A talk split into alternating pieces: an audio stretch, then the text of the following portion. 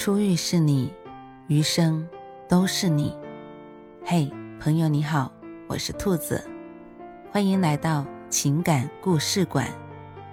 在这寂静的夜里，愿兔子的声音能够陪伴你，温暖你。兔子与你在一起。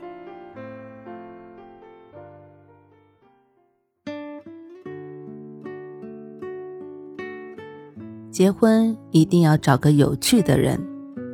前几年有读者问香港作家蔡澜：“女孩子最珍贵的品质是什么？”蔡澜回答得很简单：娴熟、调皮。蔡先生发表过很多关于女人的见解，多到已经被人整理出了两本不大不小的册子。我理解他这句话的意思是：可爱的女人不仅要待人柔和。而且要有幽默感，有生活趣味，大概是和这样的女人在一起舒坦不累。清代人蒋坦写的《秋灯所忆》里，他的妻子秋芙就是个有趣的人。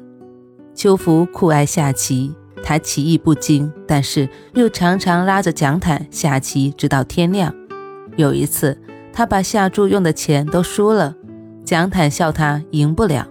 秋福不服气，赌上自己佩戴的玉虎，结果这局眼看又要输，他便耍赖，使唤怀里的小狗爬到棋盘上搅局。蒋坦拿他没办法，而这也成为蒋坦后来枯槁暮年的亮色回忆之一。有趣的人一般都是心思单纯的人，心底有愉悦，对于得失没那么计较。有时候耍点小赖皮，其实很自律。有趣的女人不是只会笑不会哭，她们哭点很低，笑点也很低，因此很好哄，也很喜欢哄别人。林语堂曾说，《浮生六记》里沈复的妻子芸娘是中国文学史上最可爱的女人。她的不俗之处在于，即便是夫家没有给她提供足够好的物质生活。他也能够把琐碎的生活过得快乐无比，一蔬一饭都能自得其乐。群居的时候不哀怨命运，孑然自处的时候随顺喜乐。无论被这个时代怎样对待，都可以找到平凡的乐趣。沈复生于清乾隆时期，正值太平盛世。他虽出身于小康之家，但是因为没有功名。和芸娘结婚后，同父母处的又不是很融洽，于是经济上过得凄凄惨惨，经常要依靠亲友的接济生活。芸娘性格柔和，相貌秀丽，喜欢穿素净的衣服，擅长绣工，布鞋做得尤其好。家里缺钱缺酒，或者要报答别人恩情的时候，她就拿自己的手工出去卖，或者作为报答回馈给别人。芸娘对于做饭有天分，给她几样寻常的蔬菜，她一定可以做出不俗的口感。有一次，神父插了一盆花，但是总觉得不够生动。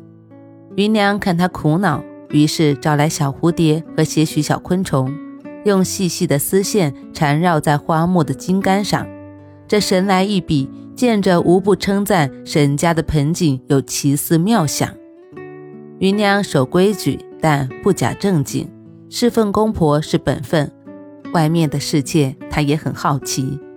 有一年，他想去看看庙会，可是碍于是女子，于是和夫君稍微一商量，瞒着婆婆，在家里偷偷把眉毛画粗，戴上帽子，微微露出鬓角，穿上夫君的衣服，扎紧腰带，脚踩实心的男士蝴蝶机，拉起神父一起去逛庙会。有趣的女人是捕手，敏捷地捕捉着生活中的美。芸娘自然是一个有趣的姑娘，她的能力在于她可以把最琐碎乃至最落魄的生活过得生机盎然。尽管生活对她严厉，她依然勤快地捕捉着美好。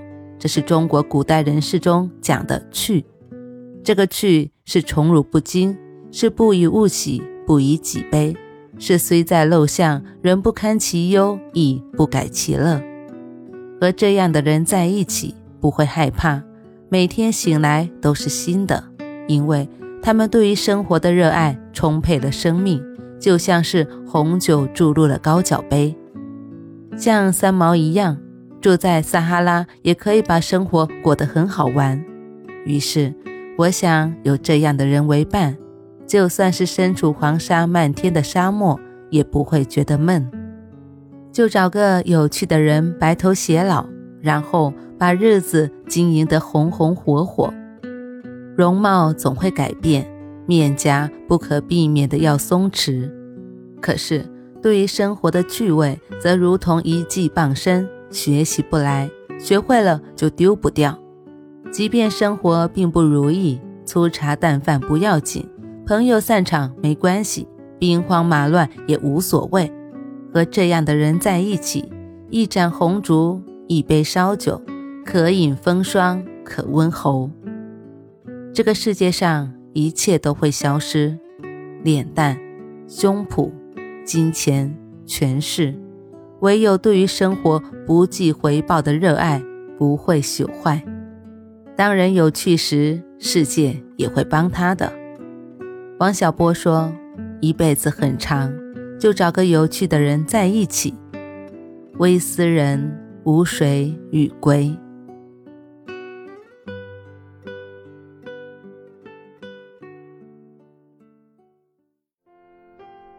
晚安，正在听故事的你。如果你还是睡不着，可以来直播间和兔子聊聊天，也许兔子能哄你入眠呢。每晚十点，兔子都会在直播间等你，只为和你道一声晚安，好梦。